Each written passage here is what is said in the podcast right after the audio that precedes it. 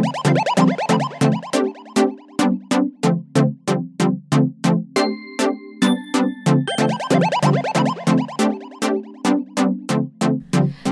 ノースウェーブからお届けするノーマップスレディオ。今週もこの3人でお届けします。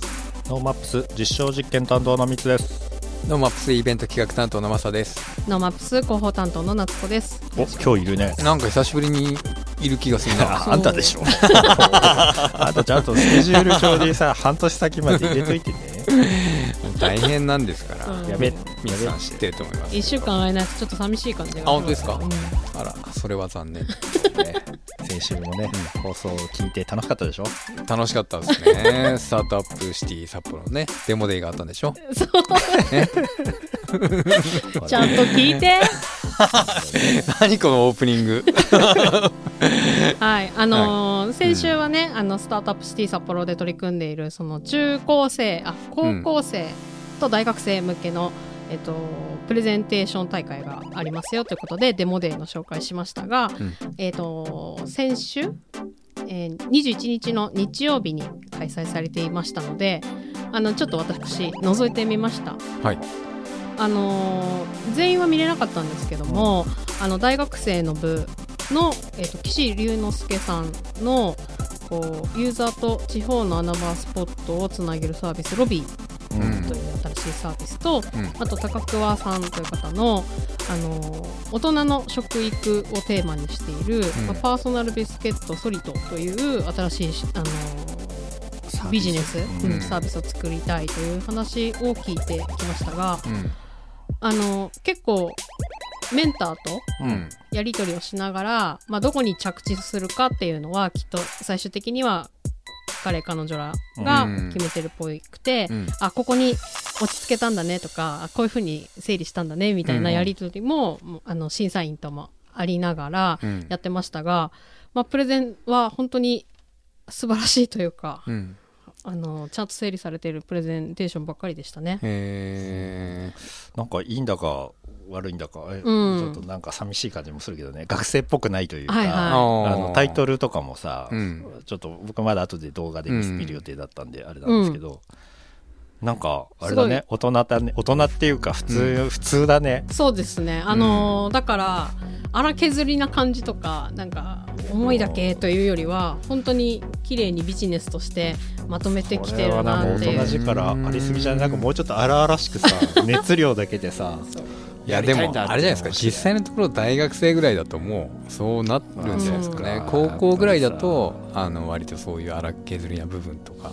うん。見える気がしますけどあの高校生の部だと、えー私あの3人中2人うん。だけ見れたんですけど、藤田さんという方はうん。その、まあ、自分がペットを飼ってるんだけど、そのペットの商品って高い上に結構その相性が良くなくて使わなくなってしまったりするっていうことを、ね。まあ、ずっと、うんうん。課題だと思ってたようで、うん。そのペットのペット用品のレンタルとマッチングサービスをしたいといううん。ことの、うーんとプレゼンしてくれてたのとうん。あともう一人松井ひな子さんという方は、まあ、学校をもっと自分たちに合ったうん。良い学校にできないかっていう提案でうん実はこの松井さん中学生でなんと。こう新しい学校を作りたいんですっていうプレゼンだった、そう、うん。あの表情とかもうん。ちょっと、あのなんだろうな。子供っぽかったから、あうん。なんか結構あのどさらに童顔な感じだなと思ったら、そあの谷市君がその後、あの実は松井さんは中学生でって言って道理で。けどちゃんとプレゼンになってた学生でビしジネスプレゼンだよね。すごいと思っなてんかもう応援それだけで応援しちゃう気持ちになっちゃうのがね、あるよね。すそうごいですね。だからままだ中学生の、うん。なのでそのどうやって学校を作っていくかみたいなところはまだいけないから、うん。えー、と自分として、えー、といろんな人の話を聞いてこういうふうにやっていきたいみたいなことを言っていて、まうん。まだ中学生だからこれからいろんな体験経験をしていった時にまた彼女が学校をどういうふうに捉えるのかっていうのもね。うん。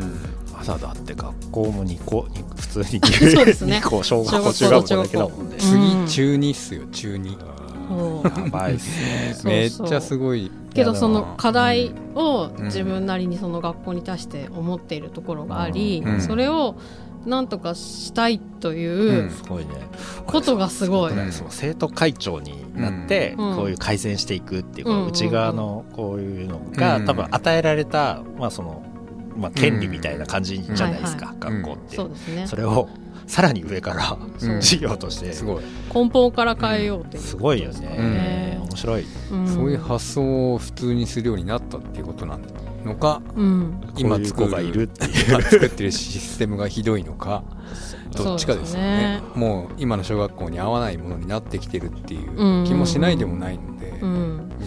まあ、どういうふうにね変わっていくのか変えていくのかっていうことに、あの興味を持ってるっていうこと自体はとてもあの未来があるといいうかね、うん。楽しみだなと思いましたし、うん。まあ、その高校生大学生がまあ起業する新しいサービスを作っていきたいって思ってること自体本当に、あのー未来があるなと思いましたね。ちなみにこれはこれをあのープレゼンを受けて大人たちが投資しようかっていうようなそこまでではない、うんうん。動きとはない、まずまずはそのなんだろう、うん一つの社会経験として、うん。こういうステップで事業を作っ事業化していくっていうステップを学ぶっていうのがこの学生向けの企業塾みたいな感じでやってるので、うん。だからあただうん。もうひたすらアイディアだけぶつける日があったり、うん。今度はじゃあそれを書類に落としていこうとか、実際現実的にうん。どういうふうになるか似たサービス何か勉強しようとか、うん。そういうこうステップを勉強していく過程の一つで、じゃあそれを発表してみよううん。っていうのがデモ今回のデモデイだったんで、やっちゃえばいいのね。一応あの、この大学生の方は、うん。結構そこからさらにうん。もっと進んでるね人たちもいて、うん。この岸さんというあのそのロビーというサービスは、うん。まあ、ローカル版の食べログみたいなもので、うん。たんあのなかなか地方に行くとその美味しいところとかあのおすすめの飲食店とか出てこないかったりするじゃないですか。なんかそれをこのロビーというサービスで、うん。あの飲食店と旅行をする人と、うん。まあ、ローカルにいる人とをつなげるっていうようなサービスでこれあの岸さんは北見出身の方うん。なんですけど、うん。この大学卒業して北見に戻って実際に実装するところまでもうすでに考えている。すごい。じゃあもう、これは完全に資金調達が必要なそうですね。話ですようん。ね。だしあのこの高桑さんという、うん。そのソリトといううん。あの大人のま女性をまずうん。30代の女性をターゲットにしたいと言ってましたけど、うん。そのビスケットを開発するっていうのもすでにかなり事業として進めてこのビスケットトって本当に食べるビスケッうんうん。トとね。そうですそうです、え栄養価とか、そうですね、うん。医療と,、えー、とその栄養学うんみたいなところを、あの連動させた、えー、と食育をしたいといプロダクうことで、トとして、うん。わかんない。その鉄分が足りないうん。から、そういうのを補えるようなとか、そういうのですよね。そうですね。そうだと思います。でそれももうすでにあの実験をしていて、あのん4月からかな。あのトライアルでうん。もう販売をしてみてっていうことをやっていこうとしてるのとか、なそれはので。楽しみ。うん。そうなってくると未来があってうん。いいなと思う。でこれもそのうち「ハッシュタグノーマップスのおかげ」っていうのが ちょっと押し付けがましくないですか？スタートアップシティのおかげになっちゃう確か？に いやいやスタートアップシティはノーマップスのおかげだから。ということは結局的にその孫のある 君たちも。なんかやっぱさハッシュタグのそのダサい感じのさ、はい。あのなんか作るかシール。いやみんながつけたいって思ってくれればいやなんかダッサかったら好きじゃない、そうですブロック調で、まあでもこういう子たちが出てくるっていうことにノーマップスもどんどん協力していきたいですよね。そうですね。それにあのローカルのあの北海道の企業も、ねどんどん注目していくっていうのが大事だなと思いました、うんノーマップスレディオワクワクする未来を作る番組です。ツイッターでハッシュタグノーマップスレディオ。全部小文字でノーマップスレディオでツイートしていますのでラジオと合わせてぜひご参加ください。今日のノーマップスレディオははい。えっとつれづれなるままにこうお話しする会 になっちょってといつもよりさらに緩くね。そうですね。ゲストもいないしね、はい、なっているんですが、うん。あのー、12月に、えー放送した、うん。あのー1972札幌 VR プロジェクトはい。のことを紹介しましたが、うん。先日ついに完成したということで、はい。マサさんが体験に行ってきたと。そうなんですよ。1972年の札幌行ってきた。タイムスリップしてきました？完全に行ってきましたね。どうでした？行きたかったんだけど行けなかったので。そうねまあそのプロジェクト自体は、うんうん。こう1972年の札幌を VR で復元しようはい、とい。うプロジェクトで、うん。まあ、実際にはその NHK 札幌放送局の新会館ではい。関係者向けのプレプレビューということで参加させてもらったんですけども、はい。あのーあれですよ。た実際にこう体感すると、うん。あの VR の世界のあなんて言えばいいんだろうな没入感みたいな、うん、没入感。まあ実際にその1972年の札幌なんだなここはっていう風にはい。体感としてちゃんと得られる。うん。ぐらいの完成度あだからその場にちゃんと立立ってる感が出るそうですうんね、だからプロダクトとしては、まあ、1972年の札幌オリンピックの開催から間もなく50年になる、うん。うんまあ、49年ですうんね、で地下鉄とか札幌オリンピックをきっかけに、うんまあ、今の街並みが作られたと。い。うことで、あの風景とか思い出懐かしい街並みを皆さんと作るタイムマシンに乗り懐かしい見たことのないあの頃の札幌にタイムスリップしてみませんか？ということだったんですけども、はい。まあ実際会場にはあの VR 体験としてはあのなっちゃんも持ってるあのヘッドマウントディスプレイをつけて、はい。簡易的にこう体験できるもうんうのん。と、実際にその VR 空間の中をうん。歩いて体感できるという2種類のあものがなんだ。でで実際のあの中を歩いてはい。いけるものっていうのは、うん。まあ実際にはね5 10メーター10メーターぐらいのこうラインが引いてあって、うん。はい。その範囲だったら歩いてもいいよっていうようにうん。なっているものだったんですよね。うんうんでまあ中に入ると、まあ、僕自身が生まれる前の札幌なので、うん。あここの建物は今でもあるなとか、うん。あのあ路面電車が走ってたんだなとか。えどのどの辺りで大通りとか。場所的にはです駅前通ねり札幌駅前通りの札幌駅からすすきの交差点までの区間が VR 空間になってるんですよね。こでの歩ける範囲は？歩けない範囲はそこで見えてる景色の 10m、10m ぐらい。ああなるほどね。だからそうん。のパーンってポイントでついた場所のうん、その範囲のその範囲の中ですね。ちょちょっとだけはこの信号1個分あるかないかぐぐらいらいのねかぐらいの数ね。えだからまあ当時の人はなんかこういうなんていうんですかね風景を見てたんだなっていうのをこう想像ではできるというか、うんうん。なんですけどまあ僕が実際体感したこの札幌の街並みじゃないので、うん。ああこういう感じだったんだなっていうふうに思ったっていう感じなんですよね。うんうん。だけどこれね、あのー実際にその風景を見たことのあるはい。その年代の人、うん。だから僕より、まあ、10から20ぐらい上の人が、この VR を体感したら泣くかもしれないと思いました。うん。うん、だからあなんか4プランになる前ってこうだったよなみたいなのを、はいはい。当時を本当にリアルに思い出せるような。ここの喫茶店でプロポーズしたあいやもうみたいな絶対ね絶対いるよね。そういうのも絶対あると思うんですよね。うん。これねあのツイッターで写真も上げますがこのその 10m10m の空間に、うん。まああのディスプレイヘッドマウントディスプレイつけてなんか背負ってうんうん。そこはしょってますねこれね。パソコンを背負ってるんだ、パソコンを背負って、うん。えっ、と何人か歩いてると思うんですけど、はい、これみんな同じ空間にいるわけじゃないってことですよね。あの VR 上の。VR 上の同じ空間に、あのーこの装置をつけてる人はいます。あじゃあこの3人は3人いるんだあ3人いるのは見えてます。あそうなんだ。それはアバターみたいな感じそでれ見えてはますね。その懐かしいそこにいるっていいよね、うん。2人で入っていけるとかってことでしょ、うん。簡単にそうですね。なるほど。これはね。じゃあみんなあの3人こう同じところで歩いてあそうそうそう。ようみたいなこともできる？だまあその中で起こるあの出来事はいに対して同じように共感して、うん怖い。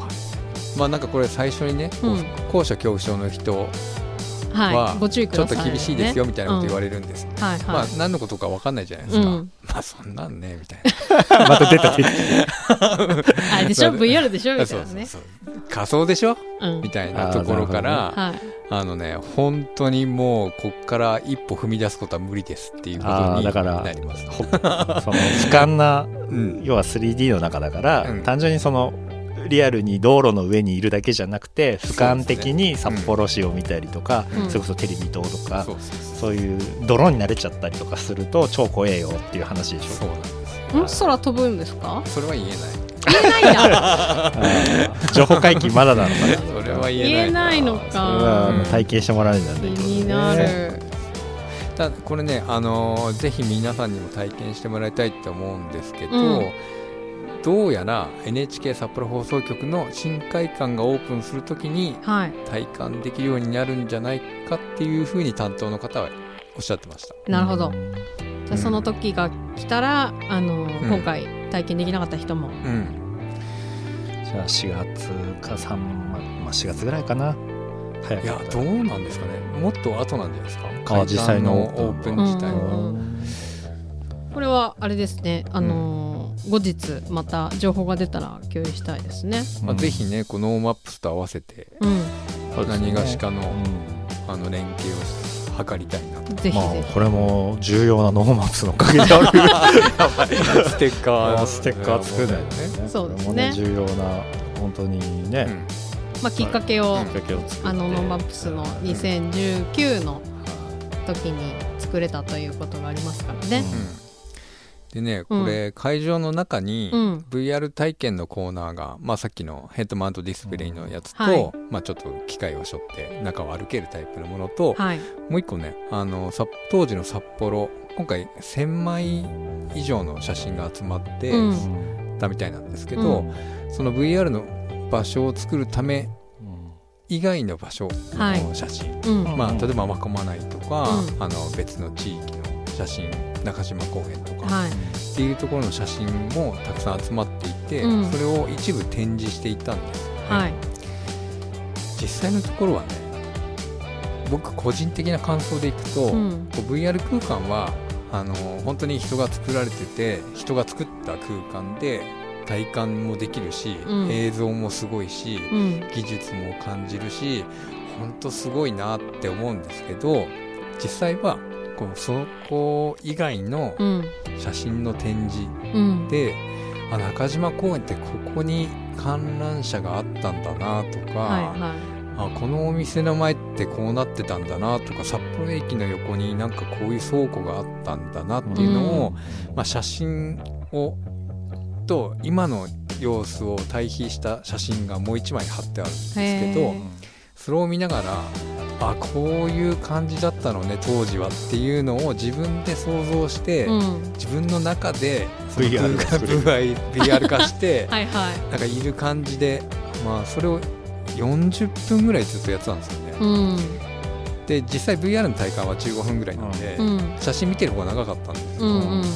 でどっちが今じゃあ記憶に残ってるかって言ったら、うん。もうその写真の方の記憶の方がうんより鮮明にあるというか、ううん。んだから体感としては写真の価値かもみたいへー。っていうのはなくはないんですよ。個人的な体感としては。うん。なるほど。だからこう一気に全部見れちゃうんじゃないですか。VR 空間の中だと、まあね、はいはい。ちょいになっちゃうから、うん。うん。でもそのきっかけでその当時のその写真にフォーカスがいくから、ちゃんと心に入ってくるっていうことうんですね。だからどっちかだけじゃダメなのかもってこともありますよね。補いつつうん。その結果的に自分の体の中で一個の体験になるっていうことなのかなって今話聞いてて思いました。そうね。まあこれ何にでも言えるのかもしれないなと思いつつ、うん。ライブもね実際にライブで体験するのも、うん。まあ今そうですね。補ってるところはありますもんね、うん。あのこの結局今画面上でしかライブ体験できないけど、まあ、自分がそこに行った時のうん。行った時のことを思い出すと、うん。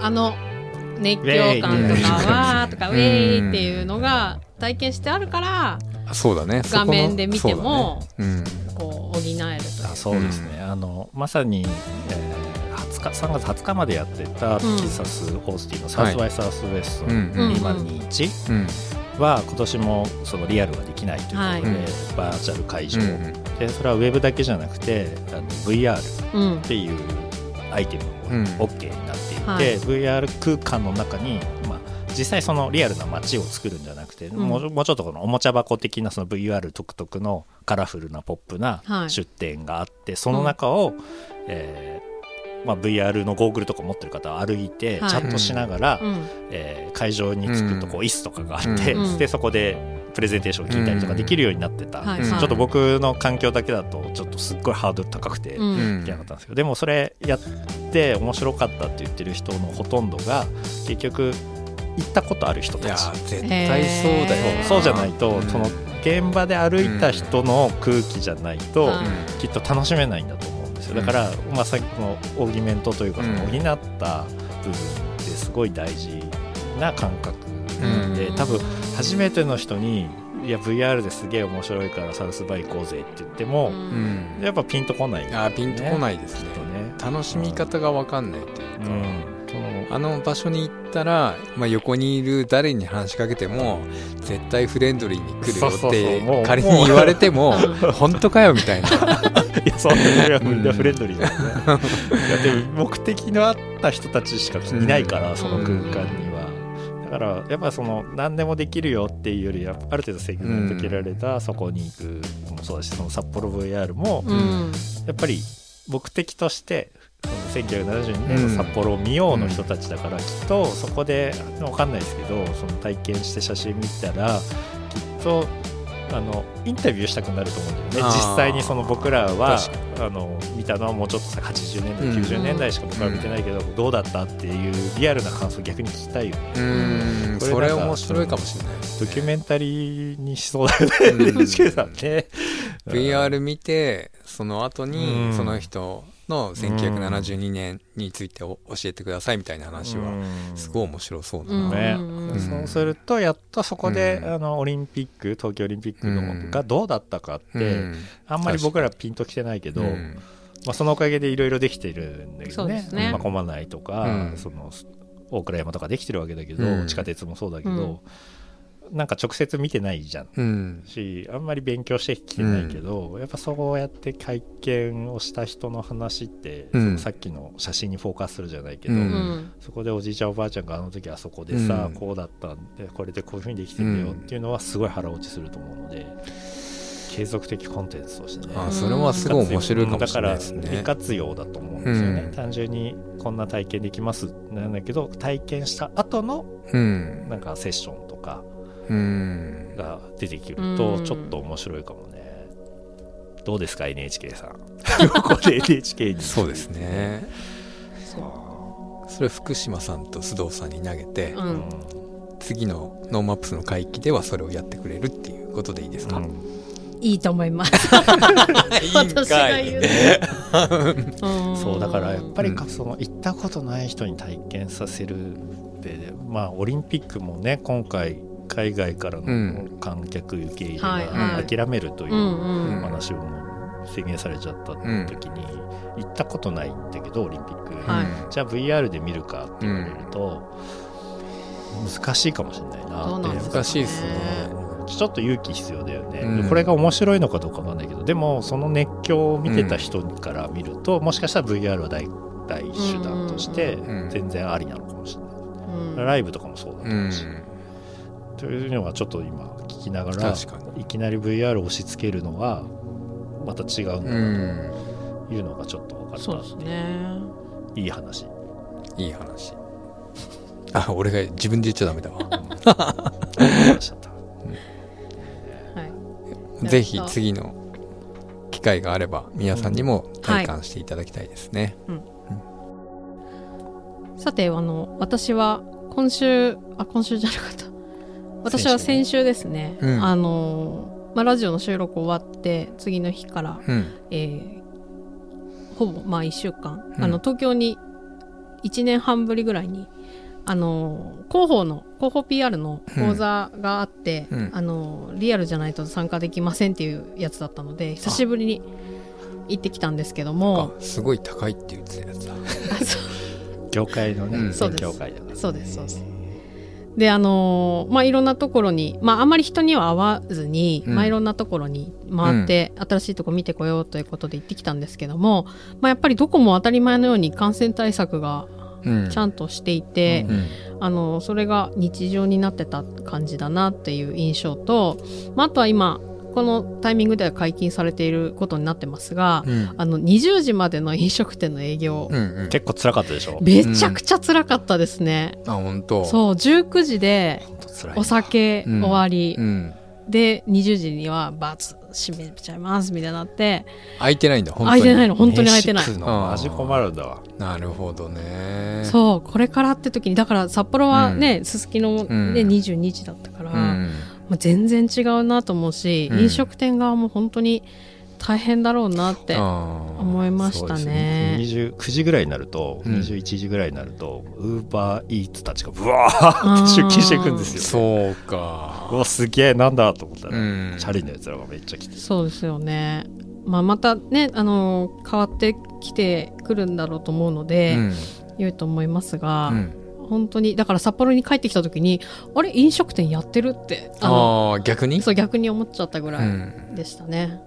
まああの本当東京行って、うん。あのやっぱり札幌では見られないものいっぱい見ようっていう気持ちになりますが、うん。ちょうど行ったタイミングでですね東京都現代美術館でライゾマティクスの設立15周年の個展を開催されてましてですね、これ見てきました。あのライゾマティクスマルティプレックス展ということで初のあの個展あの美術館でやる個展だっていうことなんですけど、まあ、ライゾマティクスライゾマはあの、まあ、技術とか表現を使って、まあ、新しいことにチャレンジしておりまして、まあ、ハードソフトの開発からオペレーションまで、まあ、本当いろんなプロジェクトに関わって、まあ、人とテクノロジーの関係について研究しながら、まあ、R&D プロジェクトって言ってますがリサーチデベロップメントのプロジェクトや作品制作をく行っているチームですね。うんで、まあ、アーティストでいくとビョークだとか、まあ、有名なとこで言うと Perfume うん。イレブンプレイとか、まあ、狂言師の野村萬斎さんとか、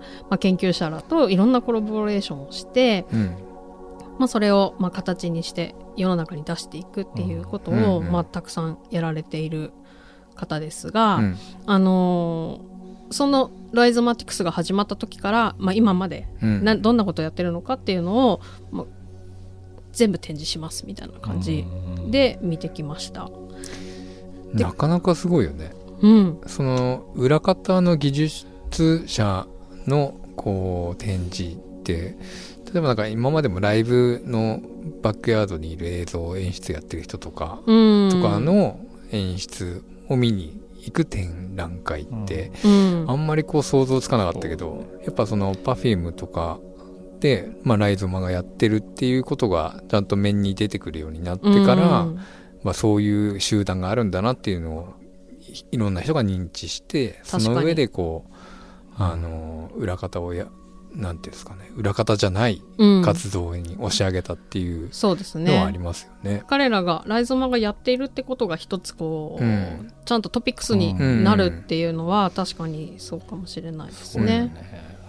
あのこのライゾマティクスのあのフライヤー展示のフライヤーがあるんですけどもこの、まあ、この表紙もとてもかっこいいんですけども、裏側裏面に使われているですね、はい。3枚写真があるんですけども、うんこの3枚の写真のうちこの2枚札は札幌の写真なんですよ。嬉しい、ね、なるほど。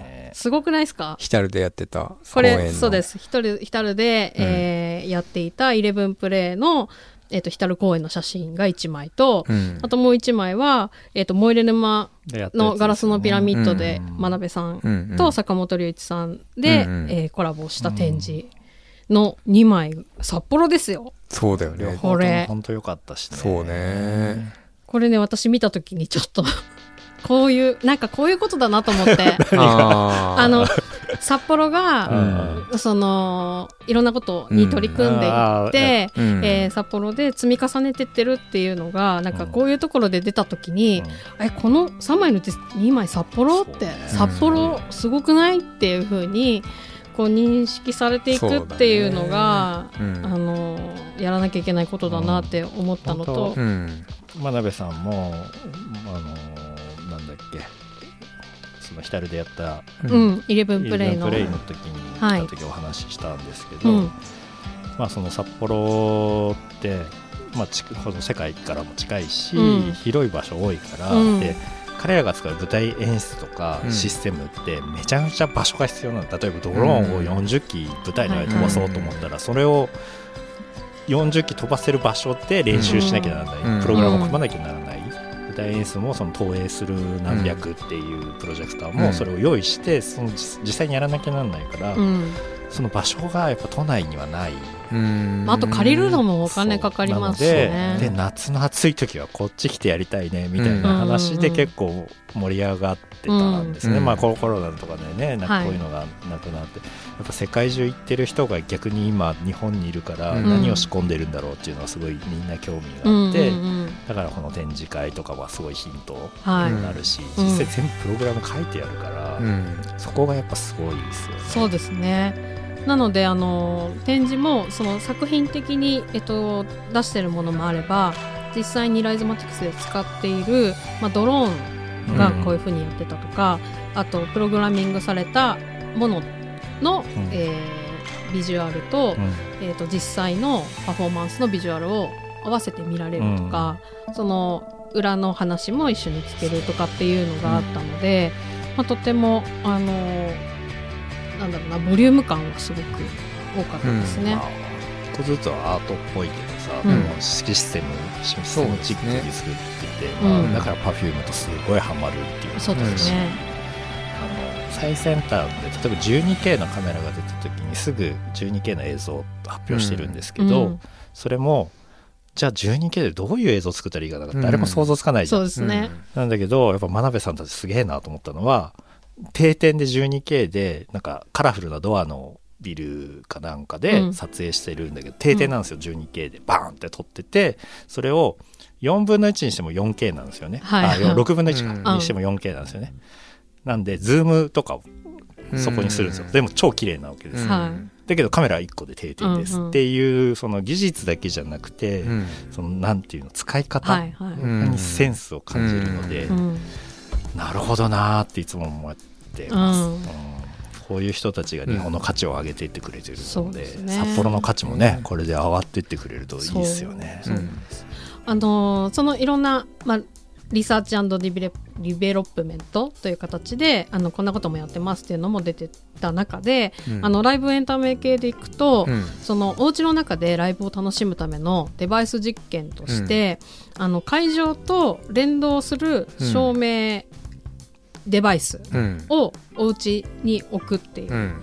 のがあって、うん。その今回の展示は、えっと、Perfume のライブ映像を使ってたんですけどもこの Perfume のライブ映像で、えー、と使われている、まあ、照明の光との色とか、うん。あのタイミングというのが家にあるデバイスとうん。同期するので、うん。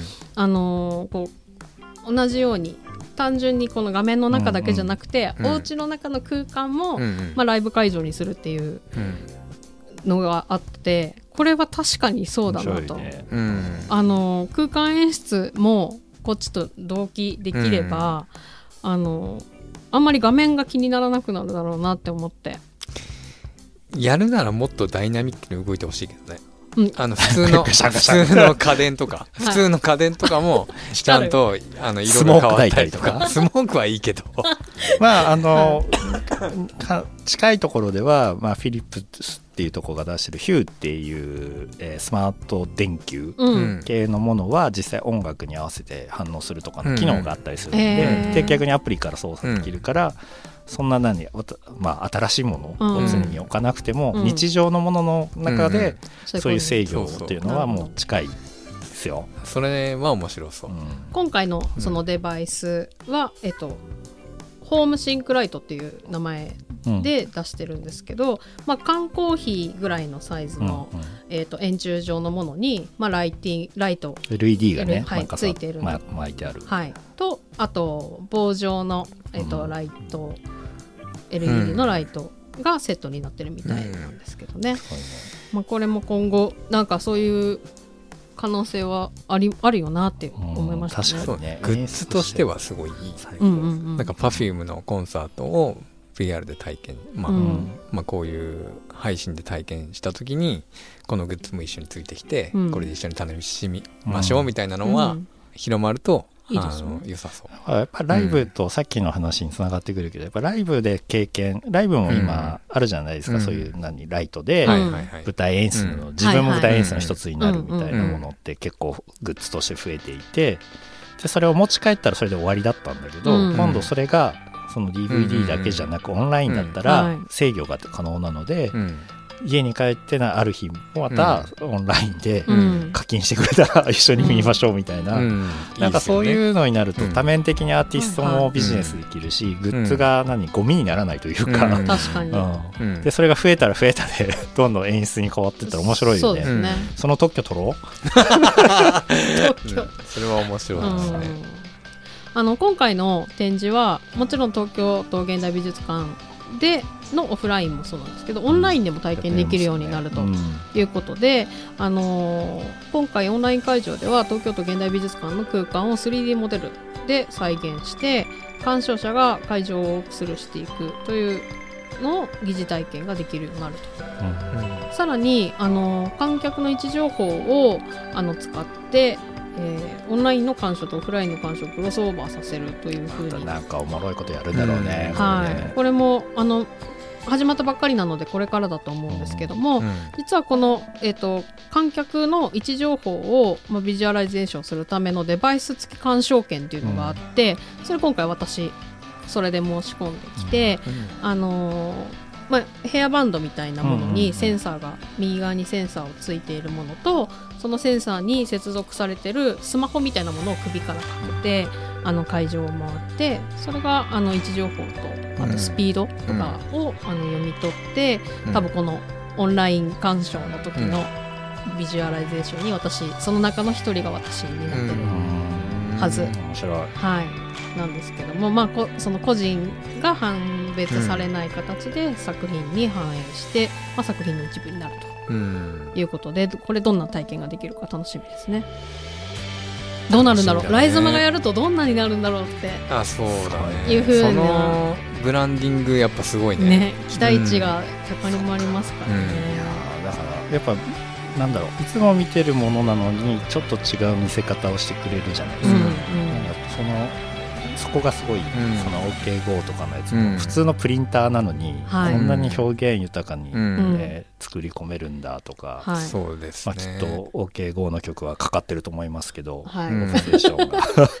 その OK 号の、えっとオブセッションが、えっと567台。プリンター後ろにダーってあって、うん。それがあの、はい。なんだろう。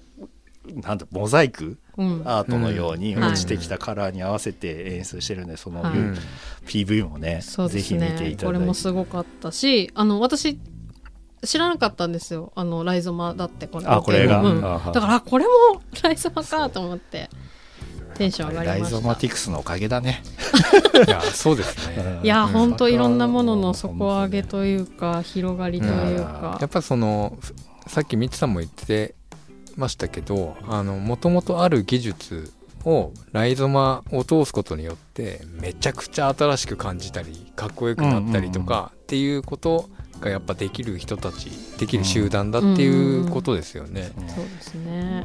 そのやっぱりエンジニアなんだと思うんですよね、うん。R&D って言ってるんですけど、そのプリンターもプリンター自体を作ってるわけじゃなくて、うん。プリンターの裏で500何十台を同時に制御するっていう、誰も考えてないことうん。し、日常ではないじゃんそんなシシーンは。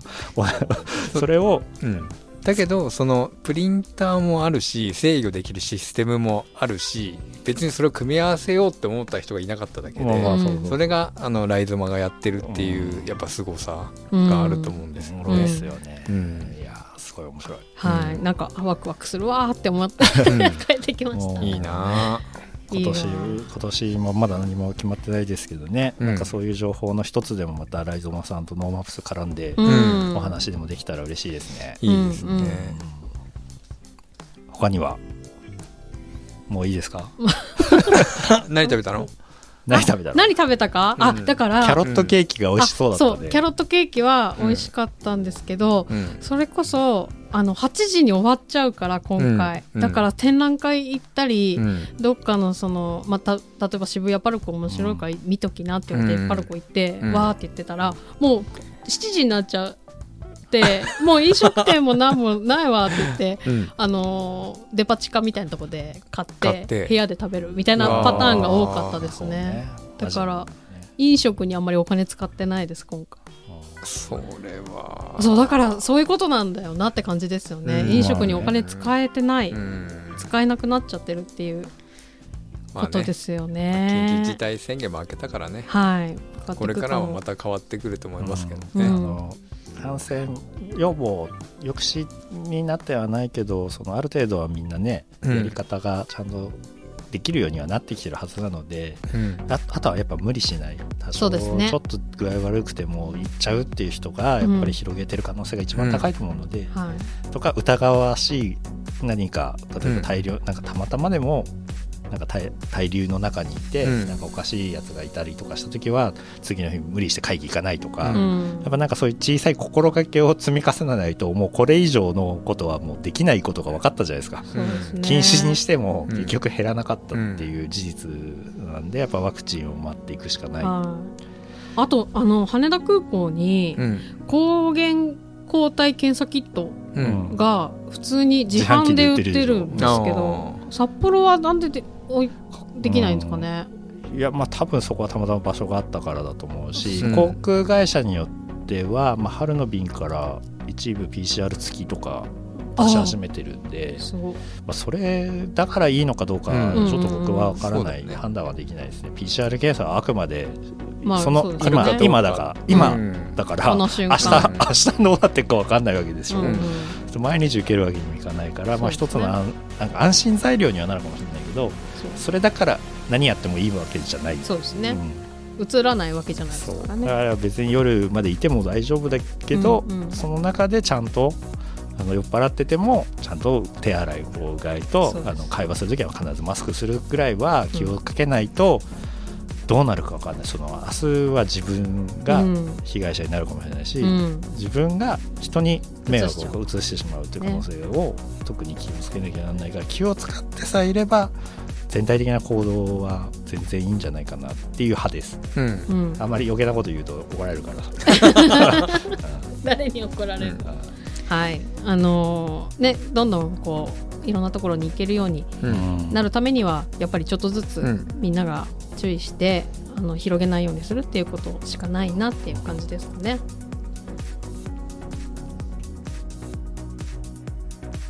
ノーマップスレディオをお送りしてまいりました。あのしばらく東京に行ってなかったこともあって、うん。まあとにかくやっぱりいろんな情報が街にあって、うん。それを当たり前のように体験しできるうん。東京の人たちっていうのはすごいすごい環境にいるなって思いましたね。渋谷を俯瞰で見てたよね。はあ写真見たけど。ああそうです。ちょっと高いとこからね。高いとこからちょっと失礼しますって感じで、いなんか人参ケーキ美味しそうに食べて。あれがね毎日あるとねね、いや疲れるなあんまり気。にならなくなるんじゃない？疲れると思う。うんまあ気にしてられないと思うんですけど、あのね札幌の街も今、うん再開発というか、まあ渋谷もすごい再開発がね、まあだいたいふんどり落ち着いてきた感じだけど、札幌も駅前通りの再開発がうん。ガンガン進んでいく中でなんかそういうただ単純に、えー、と何かを売るとか、えー、とオフィスビルとかじゃないそういう空間？公共政策ですよね。はい、で、まあ、ギャラリーだったりなんかそういううん。いろんなイベントできる場所だったり、そういう空間がある札幌にしてほしいなって思いましたね。そうですね。うん。近代美術館欲しいよね。現代アートの展示がちゃんとできる場所うんうんうん。札幌にあったらすごいいいまななんかずっと俺らの中で宿題というか、うん。欲しいなって言ってるのって箱だよね。本当にね。う。うん。人が集まれる場所が中心部に何もないよねっていう,、うん。そのまあ私じゃあ創生スクエアできましたよねうんうんとか言ってるけど、それしかないし、うん。じゃあそこにそのね、全国全世界から人が集まる場所っていうのが、うん。やっぱり本当に圧倒的にこの街は少ないなとそうですね。なんか札幌としてなんかもっと面展開として、うん。あのこのテクノロジーとかアートとか、まあ、先端技術とか、うん。いろんなものがこう体験できる場所になっていくといいなと思った。来週のゲストは札幌市長でいいですか？そんな話を市長にぶつまあでも。いろいろ聞いてみたいですけどね実際どういうふうに考えてるのかっていうこととか。まあそれはもう本当ノーマップスのカンファレンスの中でもいいけど。そうですね。うん。この札幌の駅前通りの再開発をうん。コントロールしてる人って誰ですか、まあ一応札幌市ですそうねです当然だじゃあからね。市長で。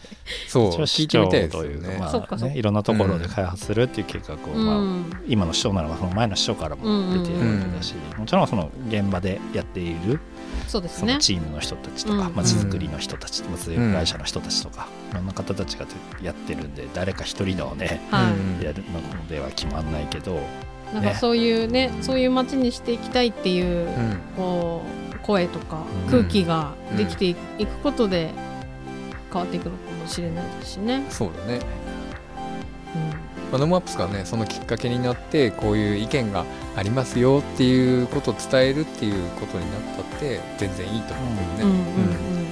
まあ、自分の思い描いた通りの形にしたければ、まあ、自分がじゃあその市長になって頑張ってそうそう。街を変えていくっていう風になればいいですけど大体の人はそこまでいかないんだから、うんあのでもそういう風に街が変わっていくといいとか、うん。こういうように思ってるっていうことをたくさんこう伝えていかないと当然そこに行かないわけなので。だから、ね思ってた理由だけっうん。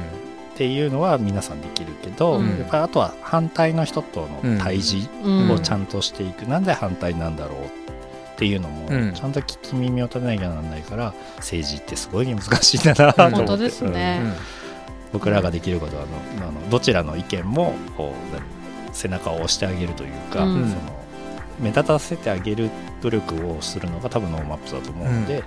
とかやってみようじゃあやってみようよって落ち着くならやってみるきっかけ作りはうん。結構得意なはずなんで、うんどんどんやってその新しい札幌作れるといいですね。そうですね。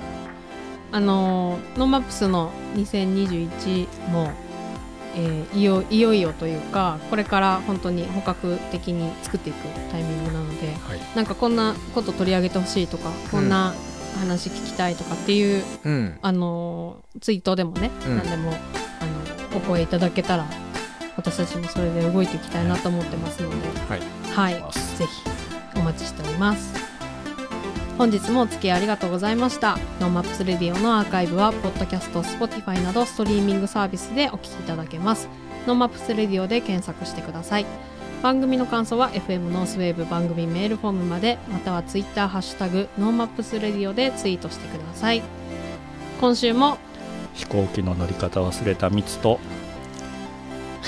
船に乗りたいマサと あの帰りの飛行機の時間1時間間違っててあの追加で飛行機代がかかった 夏子でお送りしました。また来週。また来週。また来週。うん